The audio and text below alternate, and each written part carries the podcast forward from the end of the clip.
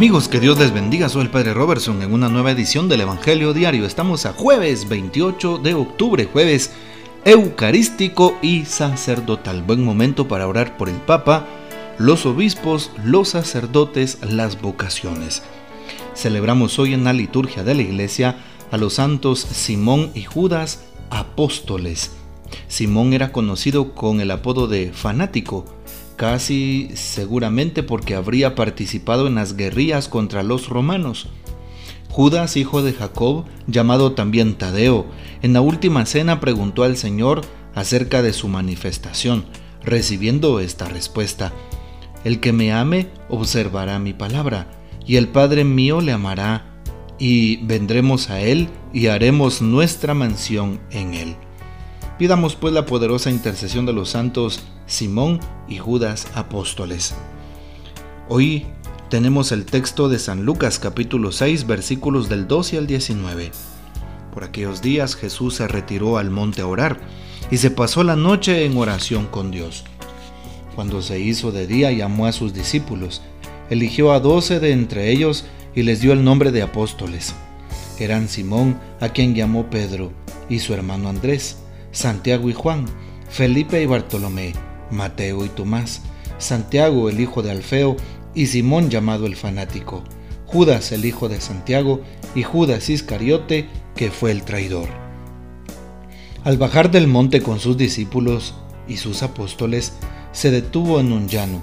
Allí se encontraba mucha gente que había venido tanto de Judea y Jerusalén como de la costa de Tiro y Sidón habían venido a oírlo y a que los curara de sus enfermedades, y los que eran atormentados por espíritus inmundos quedaban curados.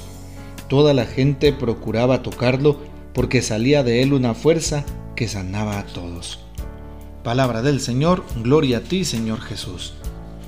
Bueno, que podemos afirmar? Primero, aclarar algo importante. Hoy celebramos a dos grandes santos que son apóstoles, fueron apóstoles de Jesús, del grupo de los doce elegidos, Judas y Simón apóstoles.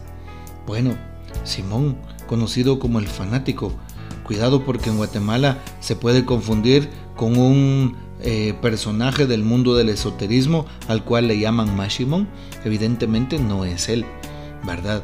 Aparte es San Simón, que era apóstol de Jesús, de nuestro Señor Jesucristo. No podemos compararlo con un personaje del mundo de la oscuridad, de las tinieblas, del esoterismo de aquí de Guatemala. Segundo, San Judas, San Judas Tadeo, como le podemos llamar.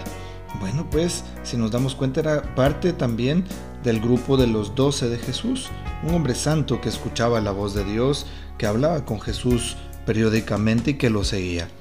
Mm, bueno, a veces se utiliza a Judas eh, para significar cuestiones de tipo eh, obscurantistas, esotéricas, y hay que tener cuidado, hay que desmitificar este tipo de, de maneras de pensar y darnos cuenta de que San Judas Tadeo era precisamente un apóstol entregado a la noble eh, a la noble tarea de evangelizar.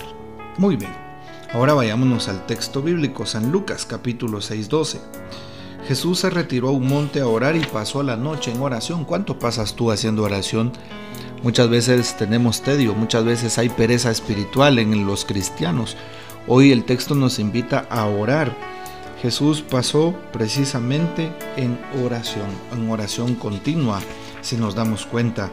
La noche la pasó en oración. Siempre que Jesús sube al monte significa el tema de la oración. Mala atención pues al, hacerse de día, elige a sus doce seguidores. San Marcos capítulo 3 versículo 13 nos recuerda también eso. Como pues dice Jesús subió al monte a orar y bajó y llamó a los que él quiso para que estuvieran con él y para enviarlos. Es lo que hace Jesús. Llama de nuevo a sus apóstoles y pues hoy también te está llamando a ti y a mí por nombre y apellido, así como los llama a ellos.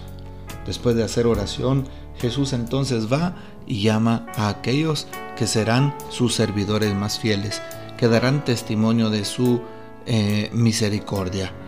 Bueno, y finalmente, pues pedirle a Jesús que eh, nos siga configurando con Él, que seamos buenos apóstoles, es decir, buenos representantes del Señor, buenos representantes de Cristo Jesús.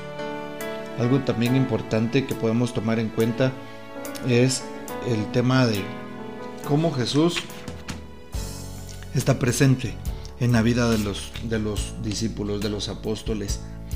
Y al bajar del monte con ellos, se detiene en un llano. Había mucha gente que había venido de muchos lugares para oírlo y porque curaban a los enfermos y los que eran atormentados por espíritus inmundos quedaban curados. Siempre Jesús realiza con amor el ministerio, el ministerio de la curación, la curación de todo aquel que se acerque a Él con un corazón sincero, la curación del necesitado, del enfermo, la curación de la viuda, del joven, la curación en general. Pidámosle a Jesús entonces que Él sea nuestra fortaleza, que Él cure, que Él sane, que Él limpie, que Él libere, que Él le regale nuestras vidas y a nuestros corazones lo que más necesitan. También, pues hoy es importante saber qué dice el texto al final. Habían oído, habían venido a oírlo y a que los curara de sus enfermedades. Bueno, pues pidámosle a Jesús que Él siga, siga siendo el médico de médicos, que por su poderosa intercesión muchos eh, hermanos enfermos sean curados. Pidámosle esto a Jesús hoy, sobre todo pues en este día, y le pedimos que nos bendiga, proteja y acompañe. Que el Señor nos bendiga, nuestra Madre Santísima nos guarde y gocemos de la fiel custodia de San José. Y la bendición de Dios Todopoderoso, que es Padre, Hijo y Espíritu Santo, descienda sobre ustedes y permanezca